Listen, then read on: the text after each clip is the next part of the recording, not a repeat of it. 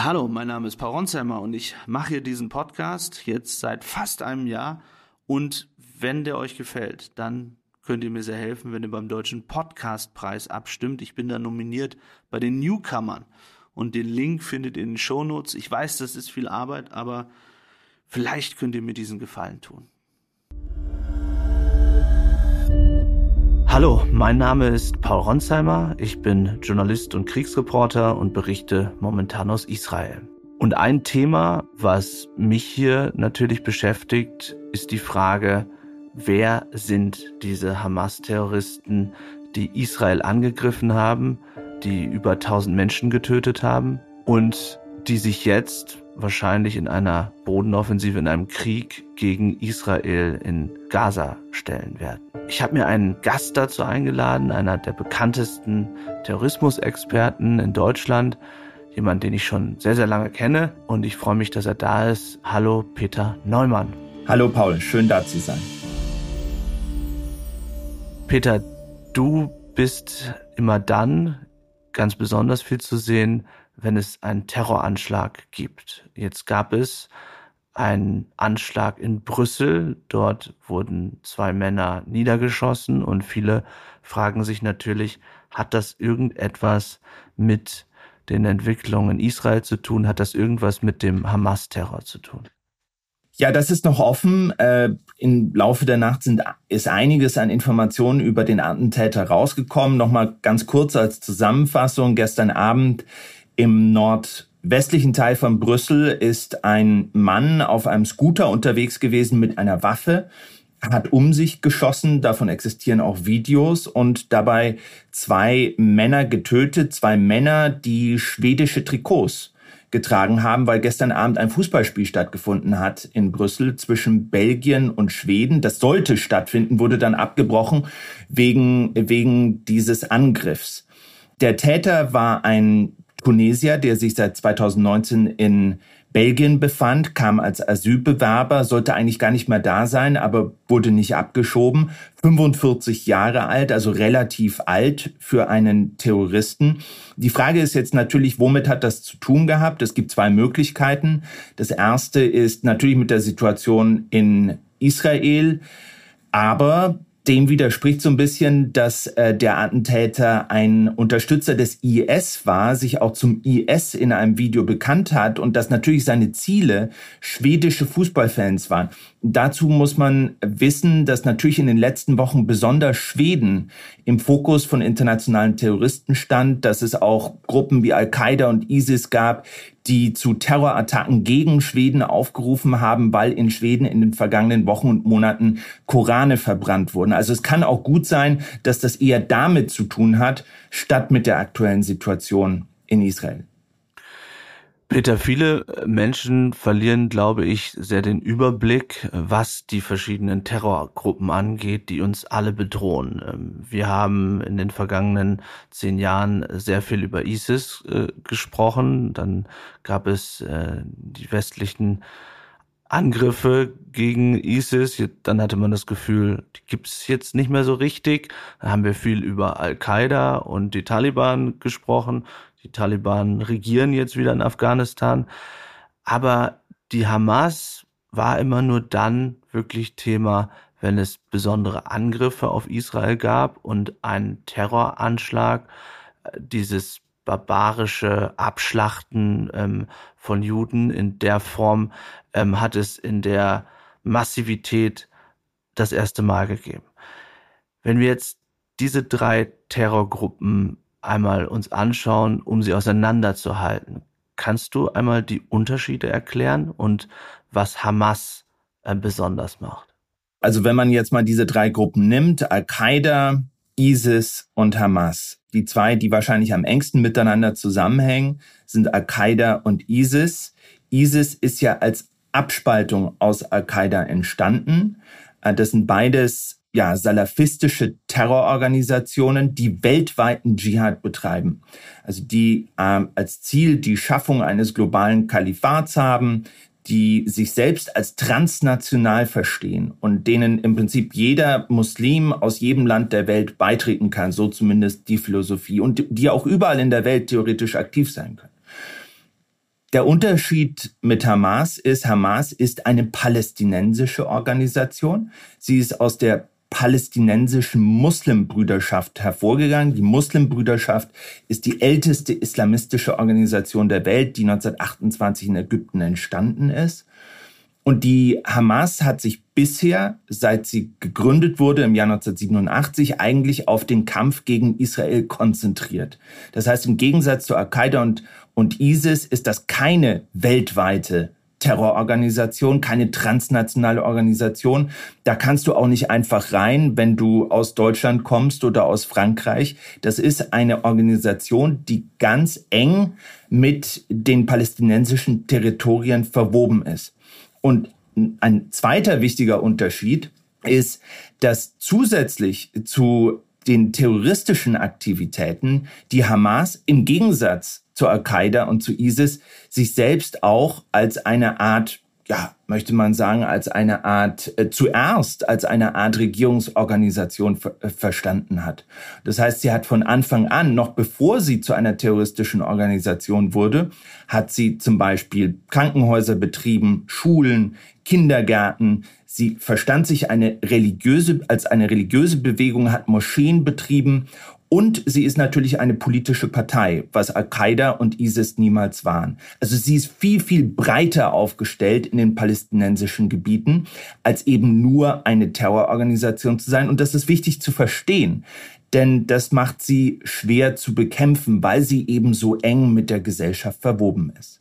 Wenn du sagst, dass sie so schwer zu bekämpfen sind, weil sie eben so verwoben sind mit der Gesellschaft, viele fragen sich ja, wie viele von denjenigen, die in Gaza leben, unterstützen das, was die Hamas jetzt gemacht hat, aber auch in der Vergangenheit gemacht hat? Also wie viele finden es richtig, dass es diese Terroranschläge, diese Angriffe auf Israel gibt?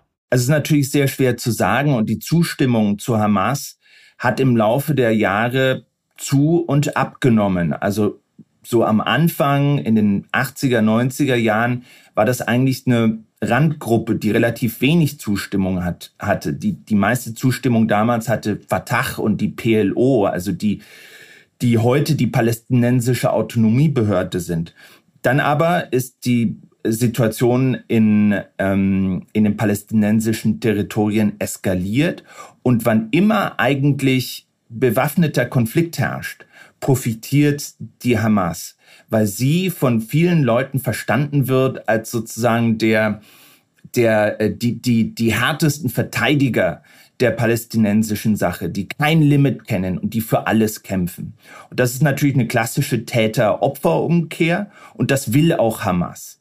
Hamas will sich selbst als Verteidiger der palästinensischen Sache darstellen. Deswegen provoziert es immer wieder, und das hat es im Lauf der Geschichte immer wieder getan, provoziert es immer wieder israelische Gegenschläge, so dass es sich selbst inszenieren kann als gewaltsamer Verteidiger der israelischen Sache. Und das mobilisiert dann auch immer wieder die Unterstützung der palästinensischen Bevölkerung, vor allem im Gazastreifen. Wenn Frieden herrscht, im Gazastreifen oder in den palästinensischen Territorien, dann geht typischerweise die Unterstützung für die Hamas zurück. Und das war auch in den letzten Jahren so ein bisschen der Fall, wo eigentlich geschätzt wurde, dass nur noch so 25, 30 Prozent der Bevölkerung im Gazastreifen die Hamas unterstützen. Ich erwarte jetzt paradoxerweise durch diesen Konflikt, dass die Unterstützung für die Hamas wieder steigen wird. Bevor wir über die Frage sprechen, wie jetzt Israel äh, die Hamas, ähm, so wie Benjamin Netanyahu sagt, vernichten kann, müssen wir noch einmal zurückschauen auf das, was passiert ist. Und dabei äh, die Frage stellen, wie konnte es passieren? Und wie hat die Hamas es aus deiner Sicht geschafft, so wahnsinnig professionell vorzugehen? Wir haben ja die Videos gesehen wo die ähm, Beobachtungstürme der Israelis teilweise mit ähm, Bomben ausgeschaltet wurden. Wir haben gesehen, wie an verschiedenen Orten angegriffen wurde, mit Paraglidern angegriffen wurde und dann die tatsächlich ja hochtechnologisierte Grenze und man dachte eigentlich schwer geschützte israelische Grenze einfach überrannt werden konnte. Menschen ja abgeschlachtet wurden und entführt wurden. Wie glaubst du, hat die Hamas das hinbekommen? Es gibt ja bestimmte Hinweise, es gibt bestimmte Berichte auch darüber in amerikanischen Medien, dass das Ganze monatelang geplant wurde, dass der Iran mit involviert war, dass die Hisbollah mit involviert war, dass die Hamas in Syrien trainiert haben soll und auch im Libanon trainiert haben soll. Was weißt du darüber, wie sie das schaffen konnten? Also eine perfekte Erklärung habe ich natürlich nicht, aber äh, es gibt so, so würde ich sagen, so drei Faktoren, die möglicherweise eine Rolle gespielt haben. Das erste hast du bereits erwähnt. Ähm, das ist die langfristige und strategische Unterstützung der Hamas durch andere, noch professionellere Akteure. Es gibt ja neben der Hamas in Libanon eine weitere Miliz, das ist eine etwas andere Miliz, eine, auch eine Terrororganisation, aber eine schiitische Terrororganisation, die nennt sich Hezbollah. Mit der arbeitet Hamas im Prinzip seit den 90ern zusammen, aber immer intensiver.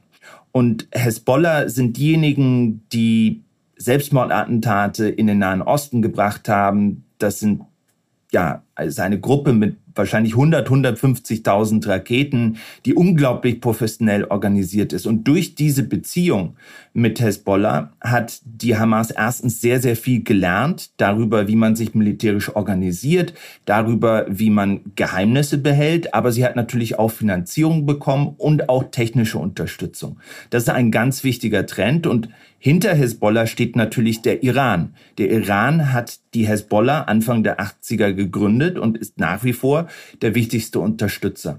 Also dieses Netzwerk über Hezbollah bis nach Teheran, das ist ein ganz, ganz wichtiger Faktor. Zweiter Faktor, ganz kurz, ist natürlich, dass wir wissen, dass in Hamas wahrscheinlich strenger als je zuvor kompartmentalisiert wird. Das heißt, die wissen natürlich, dass ihre Kommunikation äh, abgehört wird, dass es unglaublich viele Informanten und Agenten und Spione innerhalb der Organisation gibt. Und deswegen machen die seit Jahren eigentlich eine ganz, ganz strikte Trennung zwischen dem politischen Flügel, dem militärischen Flügel und dann sogar innerhalb des militärischen Flügels zwischen verschiedenen Einheiten. Keiner spricht miteinander und wie wir jetzt auch erfahren haben, hat offensichtlich der politische Flügel gar nicht gewusst, der politische Flügel der Hamas hat gar nicht gewusst, dass es genau an diesem Tag losgeht. Also das war eine Planung, die auch innerhalb der Hamas wahrscheinlich sehr, sehr stark geheim gehalten wurde.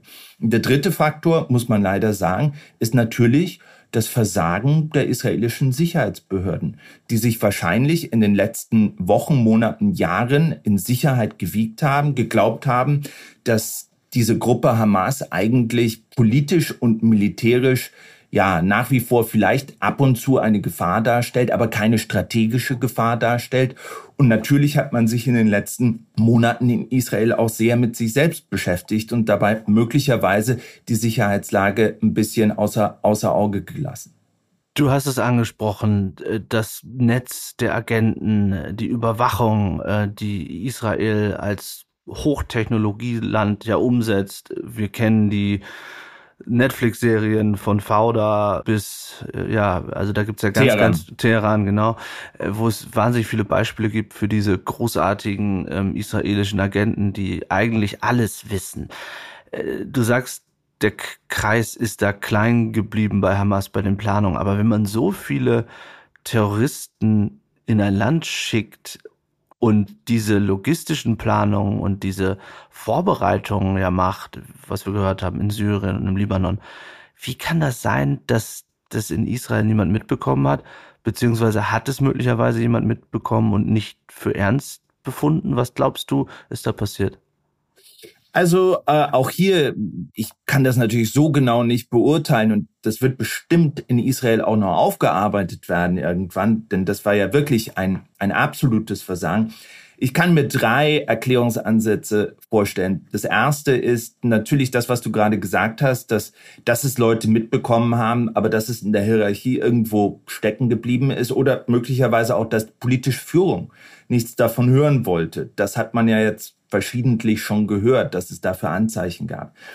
Zweiter Erklärungsansatz ist, und auch das hört man aus israelischen Sicherheitskreisen, dass die Israelis sich viel zu sehr auf technische Überwachung verlassen haben.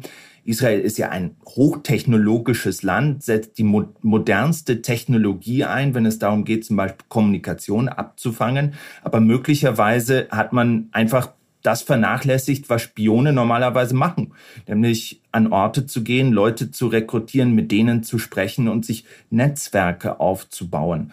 Vielleicht hat man ja geglaubt, dass man durch diese elektronische und technologische Überwachung, zum Teil auch mit künstlicher Intelligenz, alles weiß. Ist es schwierig, Entschuldigung, wenn ich unterbreche, aber ist es ähm, schwieriger geworden in den heutigen Zeiten, Spione anzuwerben, weil die Gefahr natürlich unendlich ist für jemanden in Gaza, wenn rauskäme, ähm, dass er für Israel arbeitet.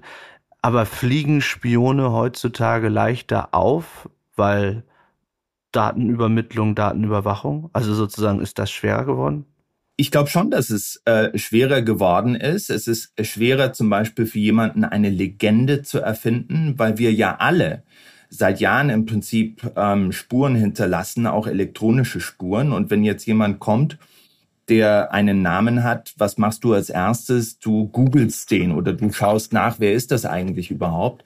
Und äh, wenn da eben nichts dabei rauskommt, dann ist das äh, schon mal verdächtig. Das heißt, man muss, wenn man Leute zum Beispiel einschleusen möchte oder wenn man Legenden aufbauen möchte, muss man das im Prinzip über Jahre betreiben, auch auf den sozialen Medien ein Profil. Es ist viel, viel schwieriger, äh, jemanden in eine Situation reinzubringen, und zu behaupten, er ist jemand, der gar nicht ist. Aber normalerweise funktioniert das doch so, dass ähm, Israel sozusagen versucht, Leute anzuwerben, die schon in bestimmten Positionen sind. Also zum Beispiel kompromittierendes äh, Material zu finden. Es gibt eine Geschichte, ich weiß nicht, ob sie so stimmt, die wird zumindest verbreitet äh, von den Hamas-Terroristen, dass ein Kommandeur ähm, äh, ja schwul äh, gewesen ist, war 2014, glaube ich, und dass man dann ihn umgebracht hat, weil man Sorge gehabt habe, dass Israel ihn erpressen könnte, natürlich auch aus religiösen und ähm, äh, terroristischen Gründen. Passiert sowas? Ja, natürlich. Und das macht, also das, glaube ich, ist nicht unbedingt notwendigerweise schwieriger geworden. Das passiert ja seit Jahren und das macht Israel auch seit Jahren. Und deswegen war, glaube ich, Israel auch so selbstbewusst zu denken, man hat da äh, das perfekte Netzwerk. Aber wie in allen Spionagegeschichten gibt es natürlich dann auch Doppelagenten. Also es gibt Leute, die dann von der Hamas äh, also enttarnt werden und die haben dann äh, ja wirklich äh, ziemlich, ein ziemlich großes Dilemma vor sich. Die müssen sich dann entscheiden, kassiere ich die Strafe dafür und das ist eine Todesstrafe im Gazastreifen oder fange ich an mit Hamas zu kollaborieren und auch da ist natürlich Hamas in der Vergangenheit professioneller geworden und hat von Hezbollah und vom Iran gelernt. Also so grundsätzlich schwieriger geworden ist es nicht, aber man kann natürlich sagen, Hamas ist in all diesen Bereichen wahrscheinlich professioneller geworden und hat auch gelernt, Leute umzudrehen.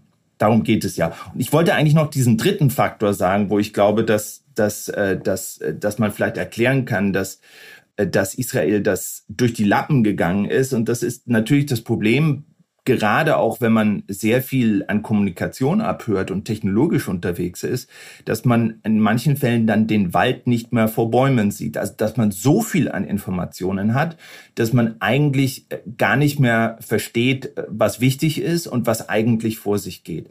da haben wir durchaus einige Hinweise darauf, dass Hamas auch versucht hat, mit Kommunikation, von der sie wusste, dass sie abgehört wird, dann die Israelis irre zu führen oder zumindest zu verwirren.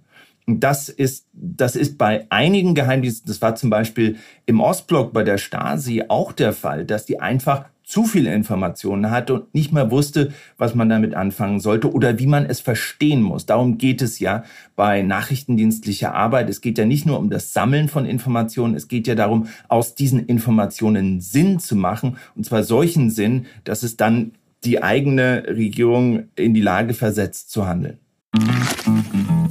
Na, schon die Steuererklärung gemacht? Wir vom Handelsblatt haben in einem Steuerspezial analysiert, worauf das Finanzamt bei der Steuer 2023 genauer guckt. In unserem PDF-Ratgeber finden Sie die wichtigsten 16 Neuerungen, Einstiegstipps für Elster und vier Wege, wie Sie das Maximum herausholen. Sichern Sie sich also jetzt das digitale Handelsblatt vier Wochen für nur ein Euro unter handelsblatt.com slash mehrwissen. Peter, jetzt haben wir die Lage, dass wir in Israel sehr wahrscheinlich vor einer Bodenoffensive stehen. In, es war so in den vergangenen Tagen oder der vergangenen Woche für uns als Reporter so, dass wir damit gerechnet haben, dass diese eigentlich in der Nacht zu Sonntag losgehen würde. Das ist dann nicht passiert. Da gab es unterschiedliche Aussagen. Die einen haben gesagt, das Wetter, was ich jetzt für ein bisschen unrealistisch gehalten habe. Andere haben darüber gesprochen, dass äh, mehr Zivilisten evakuiert werden sollen. Aber auch die Geiseln waren natürlich ein Thema. Äh, Hamas sagt, sie haben 199 Menschen in ihrer Gewalt, darunter mehrere Deutsche, Dutzende Deutsche.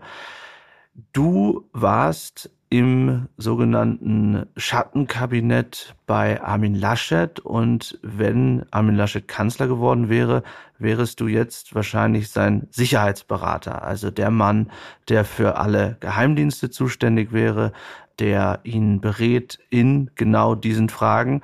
Was würdest du, wenn du jetzt in Amt und Würden wärst, einem Kanzler raten als Sicherheitsberater, wie er vorgehen sollte?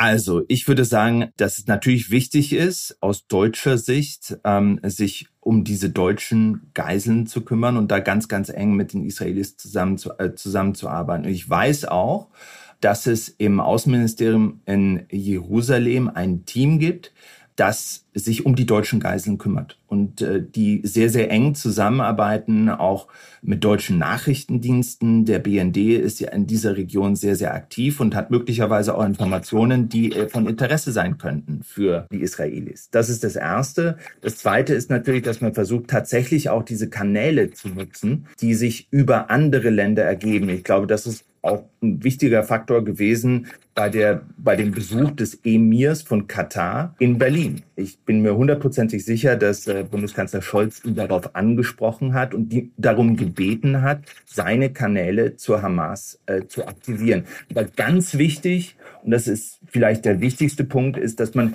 nicht versucht, Alleingänge zu tun. Also es bringt ja auch wirklich nichts, wenn irgendwie ähm, ein paar Geiseln freigelassen werden, aber alle anderen sterben. Ich glaube, da kann man auch viel Verwirrung schaffen.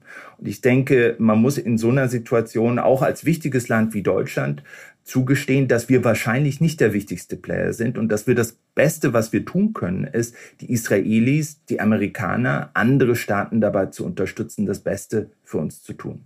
Denkt man als Kanzler in so einer Situation, wenn auch Angehörige einen kontaktieren natürlich, dass man deutsche Spezialkräfte, vielleicht KSK nach Israel schickt. Kannst du dir vorstellen, dass Deutschland sich in irgendeiner Form an einer Befreiungsaktion beteiligt oder macht das keinen Sinn? Ich glaube, das macht keinen Sinn, um ehrlich zu sein, denn die Israelis haben ihre eigenen Spezialkräfte und ich glaube, bis man die Art und Weise, wie die, diese verschiedenen Spezialkräfte sich koordinieren, bis man das hinbekommen hat, vergeht wieder so viel Zeit, dass es eigentlich schwer wird, sich vorzustellen, wie das funktionieren soll. Und es ist auch nicht klar, wo genau jetzt diese deutschen Geiseln sind im Vergleich zu anderen Geiseln. Also jetzt KSK da reinzuschicken, um zu sagen, ihr befreit jetzt die Deutschen, dazu müsste man ja erstmal wissen, wo genau die deutschen Geiseln sind. Ich glaube aber nicht, dass diese Informationen vorliegen. Warum liegen die, ganz kurz, da sind wir auch wieder bei nachrichtendienstlichen Erkenntnissen. Glaubst du tatsächlich, dass Israel und die Geheimdienste und die Amerikaner und wir nicht wissen, wo die Geiseln sind? Was glaubst du, wo sie sein können? In irgendwelchen Tunneln? Also ich glaube, die sind in Tunneln, in Häusern. Ich glaube auch, dass die Israelis Informationen über einen Teil der Geiseln haben, weil die natürlich jetzt noch intensiver zuhören und versuchen, die Kommunikation zu verorten und weil die natürlich auch ja, Informationen von Informanten auch aktiv einwerben, weil die jetzt wahrscheinlich ihre ganzen Informanten kontaktieren und sagen, kümmert euch mal darum, schaut mal, hört mal, was ihr hört, wo Geiseln sein könnte. Ich bin mir fast sicher, dass sie nicht die Informationen über alle 199 haben.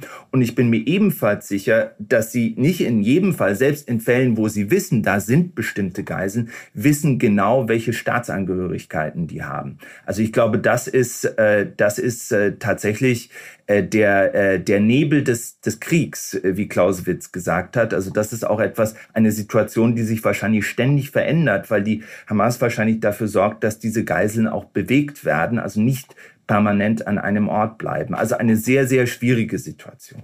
Jetzt ist es so, dass ähm, die Hamas teilweise Videos veröffentlicht hat und ähm, in ihrer Propaganda versucht äh, zu zeigen, dass man sich gut vor allem um die ausländischen Geiseln kümmert. Es gibt dieses Video ähm, von einer französischen Geisel, äh, die dann auch behauptet, ähm, man werde hier gut behandelt. Da muss man immer wieder sagen, diese Menschen werden natürlich dort unter Druck gesetzt, äh, bestimmte Dinge zu sagen.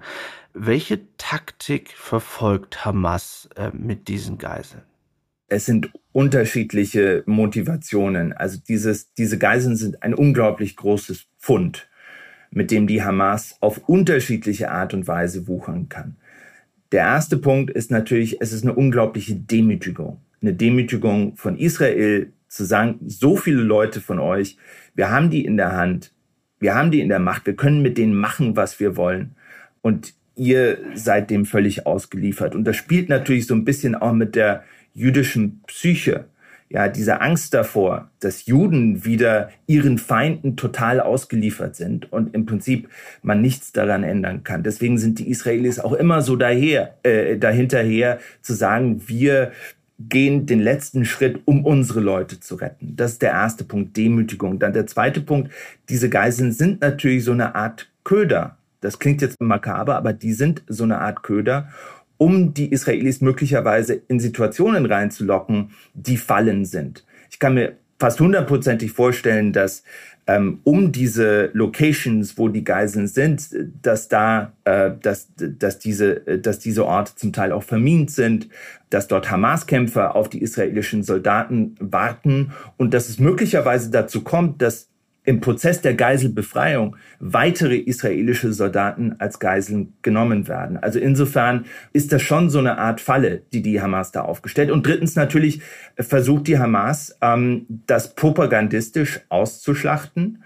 Ich glaube nicht, dass sie wirklich an langfristigen Verhandlungen interessiert ist. Da ist enormer Druck auf beiden Seiten. Beide Seiten möchten innerhalb kurzer Zeit ähm, dieses diese, die, die, diese, ähm, äh, diese Situation zu einer Schlussfolgerung bringen. Aber propagandistisch kann man das natürlich unglaublich ausschlachten. Das hat ja Hamas von Anfang an angekündigt. Bei bestimmten Aktionen der Israelis wird es wahrscheinlich dazu kommen, dass die Konsequenzen auch für die Geiseln spürbar werden und dass es ganz erheblich zu Dilemmas kommt, was man eigentlich dort tun kann und was nicht.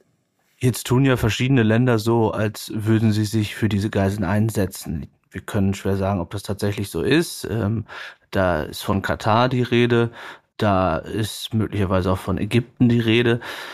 Was könnte Hamas dazu bringen, Geiseln freizulassen und versucht, ähm, die Terrorgruppe da gerade einen Spalt auch reinzubringen zwischen ausländischen Geiseln und israelischen Geiseln, denn es gab Aussagen von Hamas, die gesagt haben, ja, ja, das sei ja ein Versehen gewesen mit den ausländischen Geiseln. Ähm, wir, wir wollten natürlich nur Israelis und wir werden die ausländischen natürlich freilassen. Ja, also ich denke, das versucht Hamas natürlich. Es versucht, äh, die internationale Unterstützung oder die internationale Allianz auf der Seite von Israel zu spalten. Man darf allerdings nicht vergessen, ich glaube nicht, dass es ein Versehen war. Man darf nicht vergessen, viele der ausländischen Geiseln sind ja auch Juden oder in, Fall, in, in vielen Fällen auch Doppelpässler. Das heißt, also die Hamas sieht diese Leute ja wenn die einen deutschen Pass haben, haben die einen deutschen Pass, aber sind trotzdem wahrscheinlich, werden die von Hamas als Juden und Israelis wahrgenommen. Und deswegen äh, glaube ich nicht, dass außer irgendwelchen politischen Verhandlungstaktiken da besondere, besondere Sympathie existiert auf der Seite von Hamas. Wie, wie viel Hoffnung hast du? Also ich saß neben vielen Angehörigen, die ähm, da ihre Söhne äh, gesehen haben oder die Töchter die dort in diesen Löchern irgendwo sind. Du sprichst von Tunneln, die natürlich bangen und die auch Druck natürlich machen hier auf die Regierung, auf die deutsche Regierung.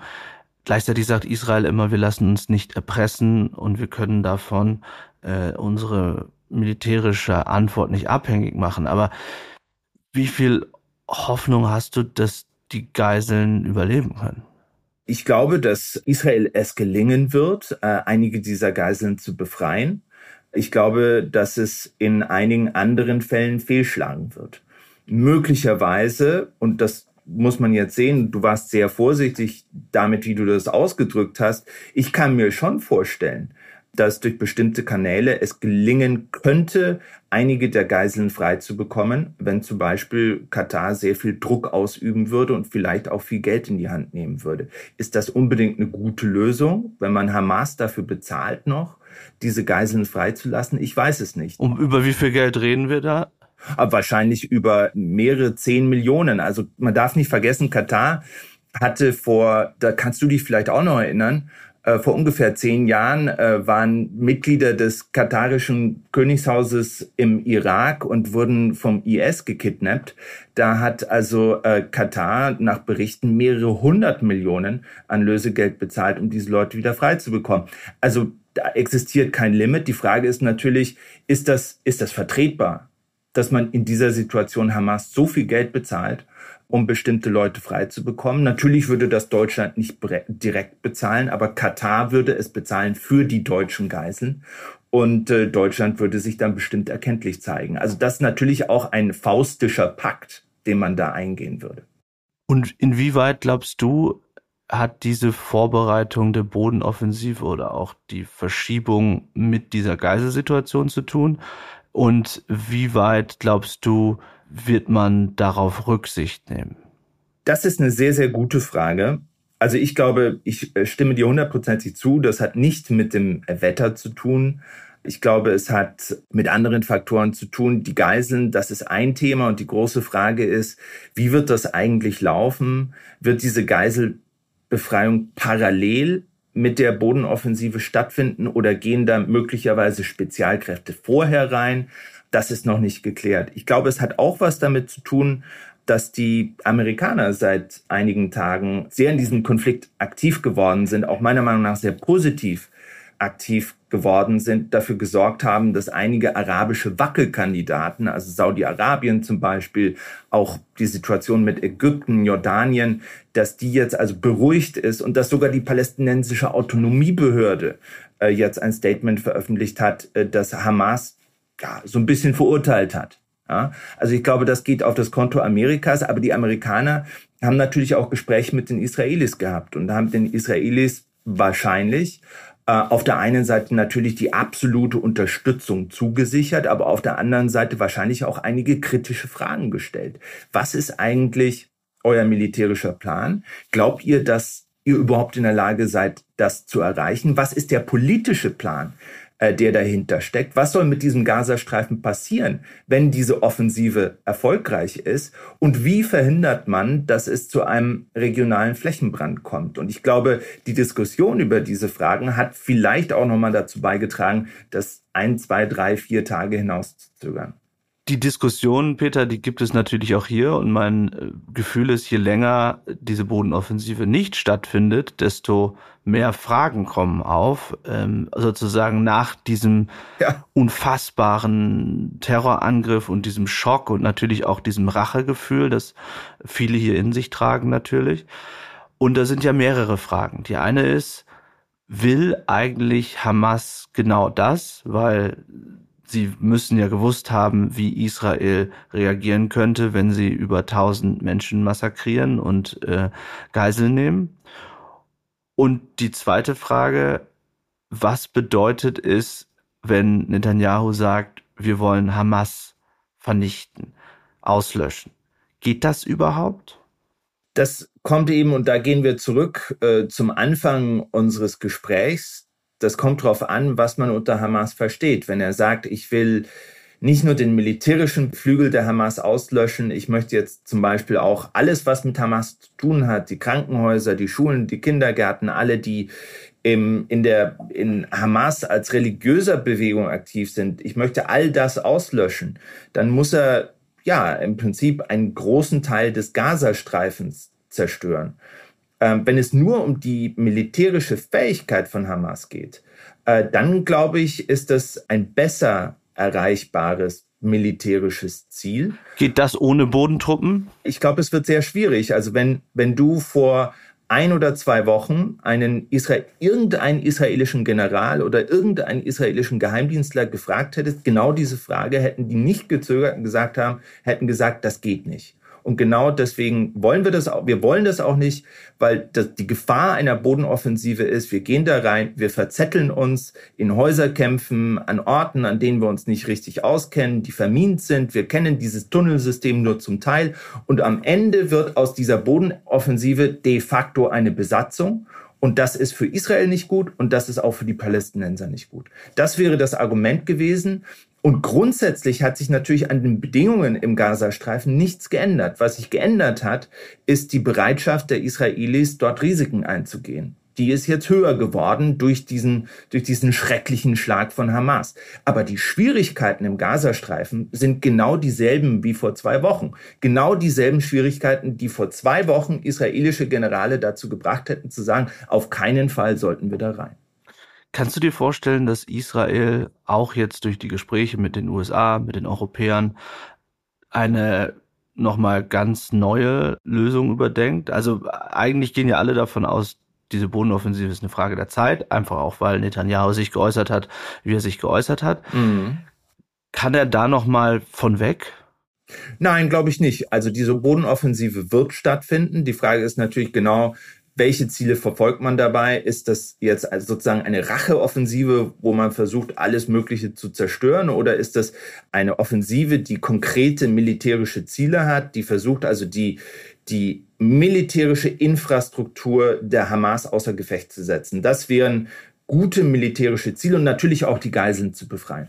Das, das wäre eine Offensive, die funktionieren könnte.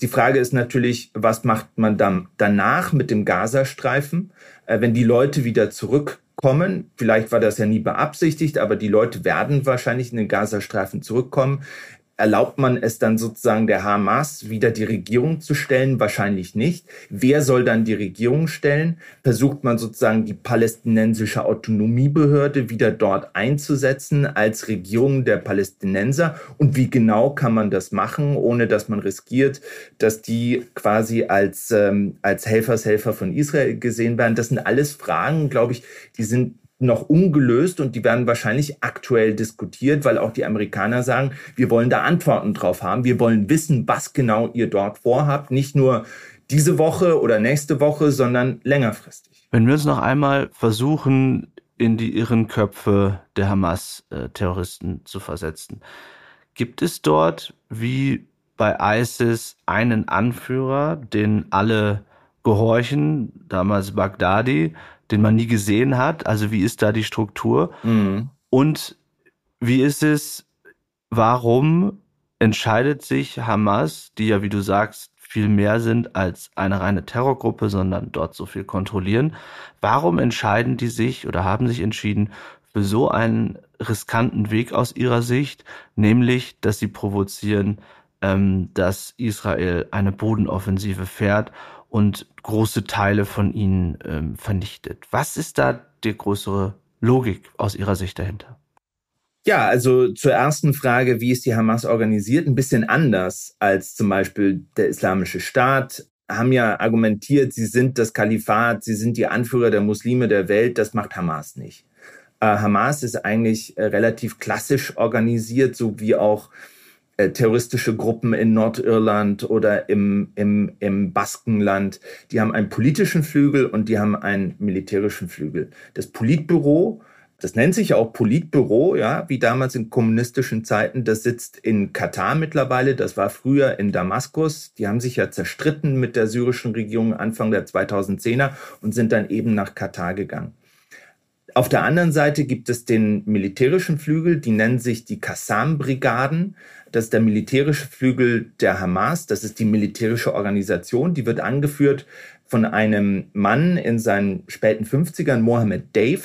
Das ist eine, ja, wenn man das so sagen möchte, in Anführungszeichen Legende äh, der Hamas, seit vielen Jahrzehnten Mitglied der Organisation, die Israelis haben ein, halben, ein halbes Dutzend Mal versucht, ihn, ihn umzubringen. Das ist ihnen niemals geglückt, aber er hat dabei einen Arm verloren, ein Auge verloren. Er ist also im Prinzip schwer behindert, immer noch sehr, sehr aktiv.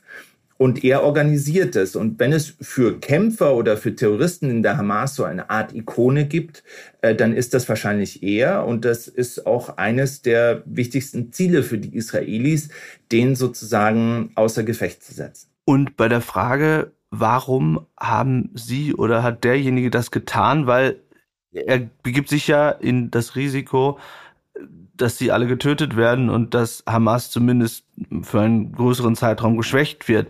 Deswegen frage ich mich die ganze Zeit, gibt es dort einen viel größeren Plan? Was steckt dahinter? Also ich glaube, da gibt es momentan zwei Theorien. Die erste Theorie ist, ähm, dass Hamas zwar durchaus versucht hat, eine größere Offensive zu machen als in vergangenen Jahren, aber dass äh, selbst Hamas nicht vorausgesehen hat, wie erfolgreich aus ihrer Sicht diese Offensive sein würde. Also das hätten sie gar nicht gewollt am Ende, glaubst du, aus militärischer, politischer Sicht? Naja, also wir haben, äh, wir haben jetzt äh, von, von Mitgliedern des Politbüros von Hamas gehört, die mittlerweile Interviews gegeben haben, die gesagt haben, ähm, wir hätten niemals gedacht, dass das so einfach werden würde über diese, über diese Absperrungen hinauszukommen. Und äh, wir hätten niemals gedacht, dass die israelische Armee so lange brauchen würde, um äh, zu mobilisieren. Und deswegen konnten wir natürlich Dinge tun, die in der Vergangenheit vielleicht nicht möglich waren. Kann natürlich auch Propaganda sein, um die Israelis. Ne, natürlich so. kann das Propaganda sein, aber es ist schon was dran, wenn man sagt, wenn man zum Beispiel sieht, dass in einigen Orten nahe des Gazastreifens die israelische Armee Stunden gebraucht hat, ähm, um vor Ort zu sein. Ähm, das ist natürlich auch eine Situation, äh, wo dann eine Gruppe wie die Hamas ähm, ganz andere Aktionen verüben kann. Also das ist ein Element. Das andere Element ist, und das ist ja immer schon sozusagen meine Theorie gewesen, dass die Hamas eigentlich eine anti-palästinensische Organisation ist dass sie im Prinzip die ganze palästinensische Bevölkerung in Geiselhaft genommen hat, weil ihre ganze Strategie daraus besteht, immer wieder Israel zu provozieren. Bei Terrorismus geht es ja auch um Provokation und dafür zu sorgen, dass dann Israel zurückschlägt, dass man sich selbst als Verteidiger der Palästinenser inszenieren kann und dass sozusagen die palästinensische Bevölkerung niemals aus der Situation rauskommt, wo sie sagen, wir brauchen Hamas in Anführungszeichen, um uns zu verteidigen. Also die klassische Täter-Opfer-Umkehr, die da betrieben wird. Und das sehen wir ja jetzt schon, sowohl in der palästinensischen Bevölkerung als auch international, wo also überall Leute auf die Straße gehen, um gegen Israel zu demonstrieren, obwohl ja Israel eigentlich das Opfer dieser terroristischen Offensive war. Ja, also das funktioniert für Hamas immer wieder und das hält sie an der Macht. Das ist deren Geschäftsmodell. Deren Geschäftsmodell ist, wir sind die Verteidiger des palästinensischen Volkes und um als Verteidiger zu gelten, muss man natürlich erstmal angegriffen werden und diese Angriffe provoziert Hamas. Aber äh, es ist ja eben eine andere Provokation jetzt als in den vergangenen Jahren oder Jahrzehnten. Von daher gehen sie ja damit eben das Risiko ein, äh, zumindest selbst massiv geschwächt zu werden. Also wa was ist die Logik dahinter? Ja. Hofft man, dass wenn Israel angreift, andere Staaten äh, Hamas zu Hilfe kommen? Was, worüber wir gleich vielleicht noch ganz kurz reden, ähm, auch wenn wir nicht mehr so viel Zeit haben, ist äh, die, die, die Frage der Hisbollah. Aber was ist sozusagen der, der, die Logik dahinter?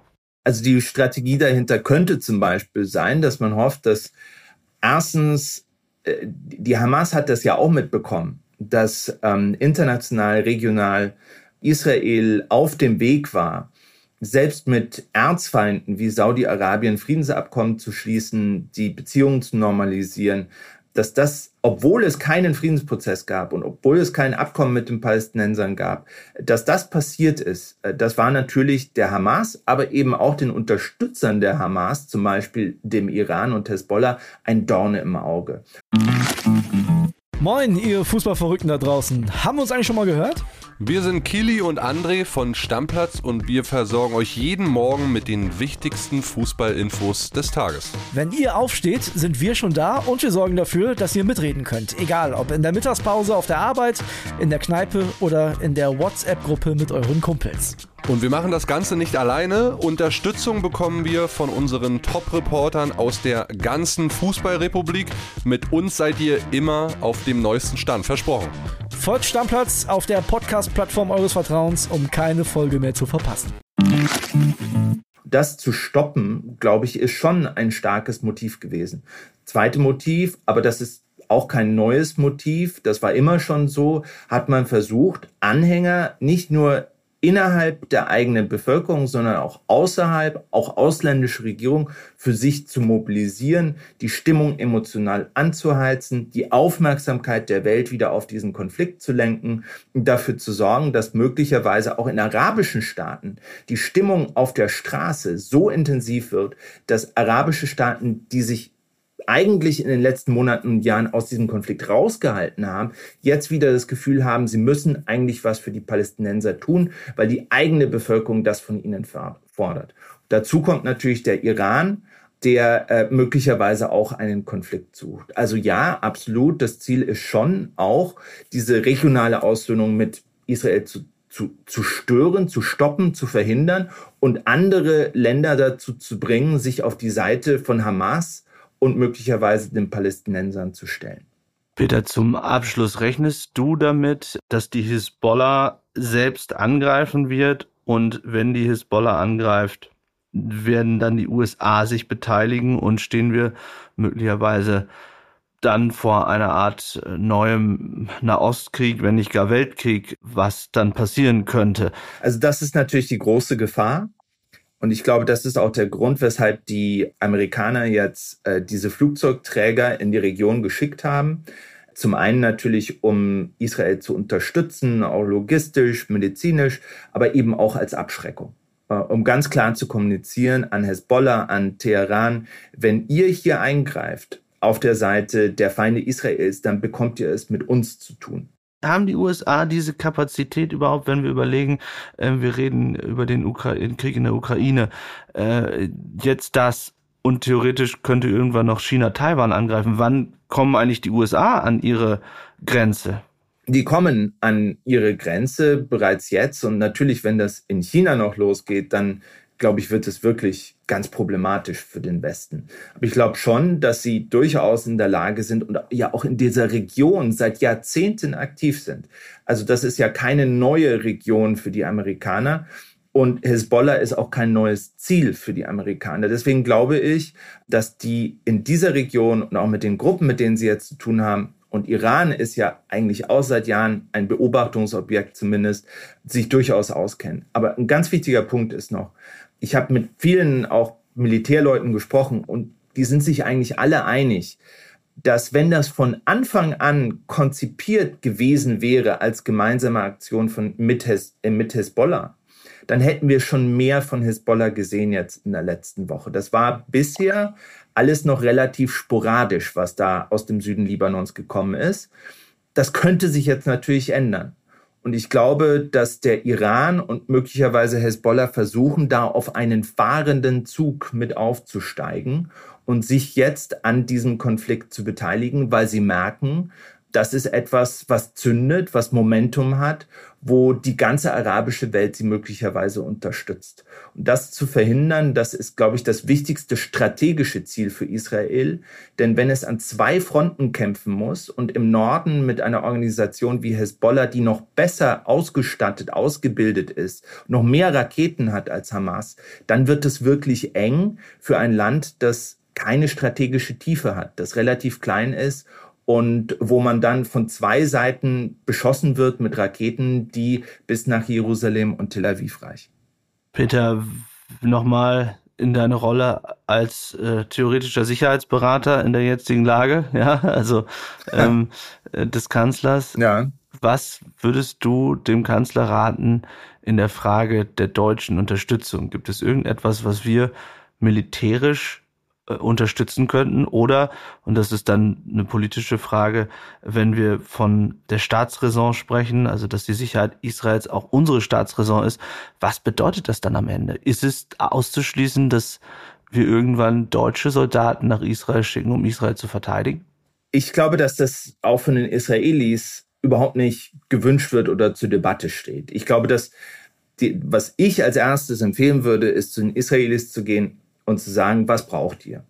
Ähm, und ich kann mir sicher vorstellen, dass die nicht antworten werden, wir brauchen Soldaten von der Bundeswehr. Momentan ist das, glaube ich, äh, ist das, glaube ich, kein Thema. Aber was viel wichtiger ist, ist, glaube ich, dass man zum Beispiel ge gewisse Kapazitäten, medizinische äh, Unterstützung, medizinische Versorgung, äh, vielleicht auch äh, möglicherweise nachrichtendienstliche Information, was auch immer benötigt wird, äh, den Israelis zur Verfügung äh, stellt, aber nicht versucht, hier sich selbst irgendwie hervorzutun und eine eigene Rolle zu spielen und so zu tun, als würde jetzt Deutschland diesen Konflikt lösen. Ich glaube, für Egos ist dieser Konflikt zu wichtig und zu bedeutend und zu existenziell. Also ich glaube, der erste und wichtige, wichtigste Imperativ ist, äh, Israel da zu unterstützen, wo es Hilfe braucht, aber gleichzeitig sich auch zurückzunehmen, um nicht zusätzliches Chaos zu schaffen. Denn wir wissen ja aus großen Allianzen und großen Koalitionen, wenn alle mitsprechen wollen und wenn alle eine Rolle haben wollen, äh, dann wird es oft chaotisch und dann kommen keine guten Entscheidungen zustande. Die, die wichtigsten militärischen Akteure auf der Seite Israels sind Israel selbst und die Amerikaner. Und alles, was wir aus europäischer Sicht militärisch da unterstützen können, sollten wir tun, nach Aufforderung von den Israelis zusammen mit den Amerikanern. Alles andere, glaube ich, würde die Situation äh, stören und eine ohnehin komplexe Situation noch chaotischer machen. Viele Menschen, Peter, können kaum noch hinschauen bei all den Nachrichten ähm, aus der ganzen Welt gerade äh, und haben Angst, Sorge was passieren könnte. Gibt es irgendwas zum Abschluss, wo du sagen würdest, das macht dir Hoffnung, auch in diesem Konflikt, irgendetwas Positives in diesen schwierigen Zeiten? Puh, also ich glaube, ähm, dass wir ja vor äh, letztes Wochenende, vorletztes Wochenende jetzt, also vor ungefähr zehn Tagen, haben vielleicht haben viele Leute bereits am ersten Tag davon gesprochen, dass wir ja, einen regionalen Flächenbrand sehen werden. Dazu ist es noch nicht gekommen und ich glaube, es besteht immer noch eine gute Chance, dass es nicht dazu kommt. Ähm, also äh, denkbar ist natürlich vieles. Du hast es selbst erwähnt. Denkbar ist ein dritter Weltkrieg, ja, wenn man sozusagen die schlimmsten Szenarien durchspielt.